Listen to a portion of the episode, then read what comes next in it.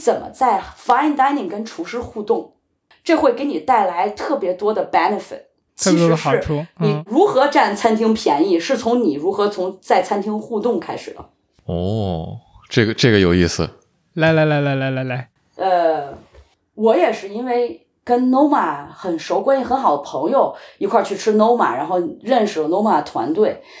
因为疫情期间嘛，没有外面的人来吃 Noma 了，Noma 的厨师就会跟我们说，说他们其实有点沮丧，就是因为丹麦的本土的客人不太理解他们在干什么。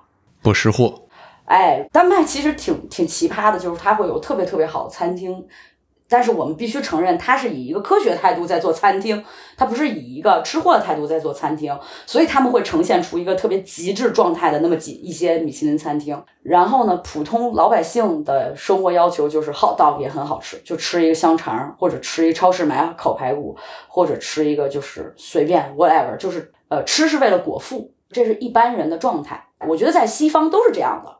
他们就是觉得挺伤心的，然后呢，他们就是特别喜欢我和我那个朋友一起在那儿吃饭，然后会问他们很多问题，会跟他们有共鸣，就是不是说 it tastes so good，来就是你知道，就是因为这种餐厅都是厨师上菜了，已经变成你跟厨师最好的沟通，不是只是褒奖他，而是提一些问题。就是他不断的跟你说，他跟你说啊，它里面有什么有什么有什么，然后你就要说，哎，这个是那个东西吗？你尝完了以后，你要跟他有互动，就是等他再过来的时候，或者是另外一个厨师给你上下面一道菜的时候，你也可以跟他有互动。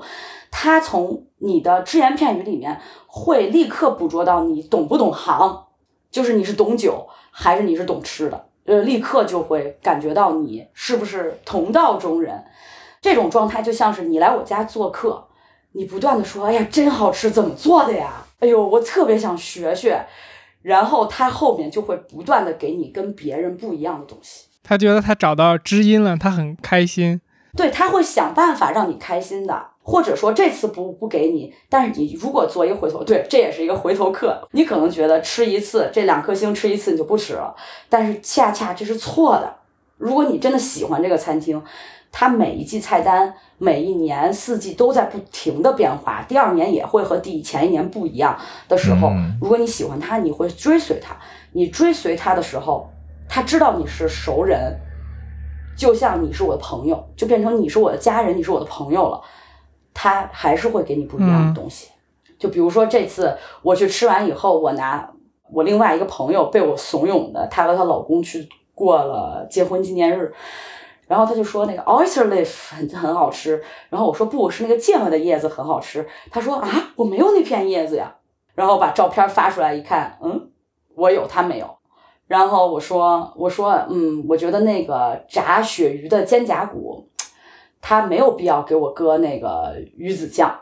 然后我说我差点就跟他说了，嗯，但是我觉得那玩意儿挺贵的，人家给我我不吃白不吃，对吧？然后呢，他说啊。哪有一个菜搁了鱼子酱啊？全都是区别对待的。对，但是这也是基于你可能懂行，完了以后呢，你不断跟他们沟通，而且你是回头客的原因。就是说他怎么留住客人，然后呢，他从心底下喜欢你，他得表达出来。就是我觉得喜欢食物、喜欢烹饪的人都一样，他想跟你分享他的东西、他的作品。你不要吝惜你的语赞美至此，也不要吝惜你愚蠢的问题，一定要多问问题，多沟通，你会有意想不到的收获。而且也不要就是不要饿着走出米其林餐厅。嗯，他们你如果说我不够吃，我觉得我饿，他会帮助你的。他怎么帮助你呢？对他怎么办？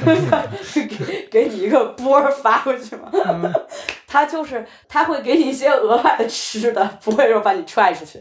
就是千万不要觉得就是说啊，很多人会觉得啊，吃一些那个 fine dining 吃完以后好饿呀，这个是呃有一些吧，有一些 fine dining 会有这个问题，但是你如果当场说的话，他会给你额外的食物的。好的，不要吝惜于去张嘴哈。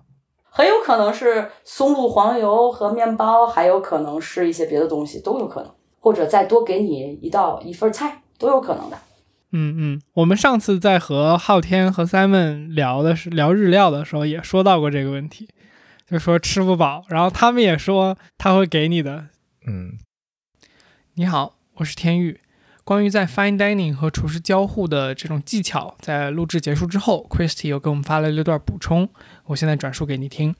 现在越来越多的餐厅开始让厨师上菜介绍菜了，他们更详细、更专业，这是你和他们互动的最佳时间。喜欢哪个香料，或者说喜欢哪种奇特的叶子，请不要吝惜你的赞美之词。呃，很有可能他们会剪下枝条，让你自己带回家种植。呃，如果很喜欢他们的面包或者黄油，或者那些你感觉就是容易操作，但是味道又很好的单品，again，不要不好意思，啊，可以问问他们能不能要到配方，自己回家试试。当然，你要从一开始就介绍自己是个厨艺爱好者之类的。正经去吃呃法餐米其林的面包，经常会特别特别赞，但是又根本吃不掉。最近特别流行的这种重油的餐包，一份六连环，俩人根本吃不掉，但是真的非常非常好吃。Chrissy 就说他会夸面包太好吃，但是他撑死了也吃不掉，想带走。呃，通常餐厅是不会给你带你吃不完的东西的，呃，他们一定会给你带新的，呃，所以这也是他说的一个小的技巧。你也一定要强调一下，就是说。要打包一下没吃完的，不浪费粮食是我们的传统美德。那跟哪个厨师或者侍酒师聊得特别开心的话，是可以要社交账号的，关注他们也会有很多的收获。他们如果觉得你有意思，也会回复。OK，做一下下期的预告。下期是非常非常独特的一期，你将会听到一场观测宇宙学家和粒子物理学家的对话，内容非常爆炸。嗯，这期我们已经录完了。讲真，这个下期的对话，甚至我觉得有点科幻的色彩。两位嘉宾分别是上过我们第二十三期来听你的第一堂宇宙学课的嘉宾蔡宝志，那蔡老师现在也已经是正式的蔡博士了。嗯，而这位粒子物理学家则是牛津的博士生。我和天宇呢，作为普通人，其实一直对这些最前沿的基础科学有一种美好的幻想和敬畏。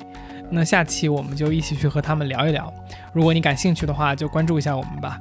下周我们会准时更新。如果你喜欢我们的节目，请在你收听的平台帮我们点赞、评论或者分享给你的朋友，这对我们做节目真的非常非常非常有帮助。下周见。